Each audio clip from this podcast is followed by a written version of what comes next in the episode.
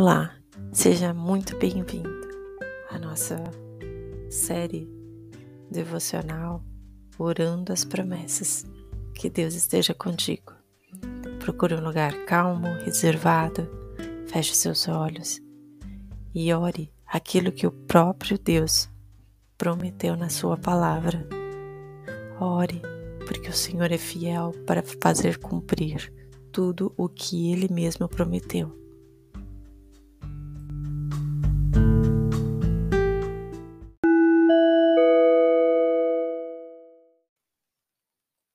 Dia 14 A promessa do Espírito Santo.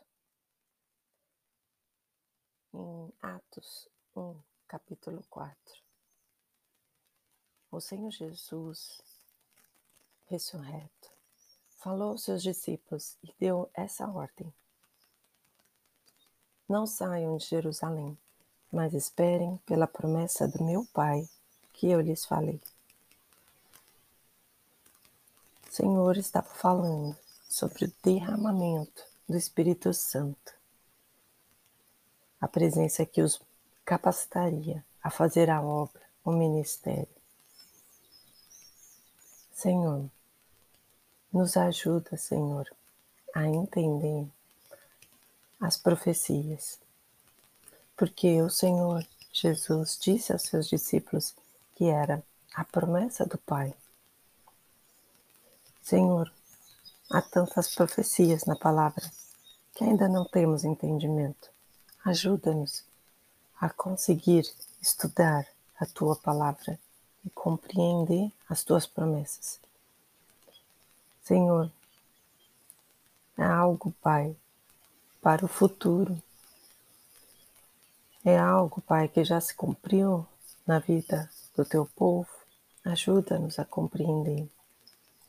Os discípulos, Senhor, quando ouviram essa informação de que lhes viria a promessa que o Pai havia prometido, também ficaram confusos. Em Atos capítulo 1, versículo 6, diz: Senhor, é nesse tempo que vai restaurar o reino de Israel? Então, no versículo 7, o Senhor Jesus responde: Não lhes compete saber os tempos ou as datas que o Pai estabeleceu pela sua própria autoridade. Senhor, há um tempo que o Senhor estabeleceu e que nós não temos compreensão. Por isso, Senhor, nós queremos, Pai, continuar esperando pela promessa do Teu Santo Espírito. Nós queremos, Pai, continuar esperando a promessa que o Senhor nos deu. Mas, Pai, dá-nos a compreensão da, dos tempos nas nossas vidas, para termos a expectativa de esperar algo que o Senhor prometeu.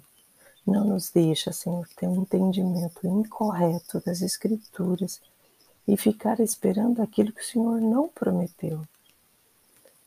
E que também precisamos, Senhor, entender a época, a estação que nós estamos vivendo. Porque o Senhor cumpre os seus propósitos de acordo com o tempo, como diz em Eclesiastes. É tempo para todas as coisas. Há tempo de rir, tempo de chorar, tempo de se alegrar, tempo de juntar e tempo de separar. Então, Senhor, nos ajuda a nos apoiar na tua promessa, apoiar na tua palavra, mas também ter a revelação do tempo, da estação que estamos vivendo nos ajuda a ter compreensão das Escrituras quando nós lemos e nós oramos. E traz, Senhor, a manifestação da tua presença na nossa vida, a presença do teu Santo Espírito que já foi derramado lá em Atos.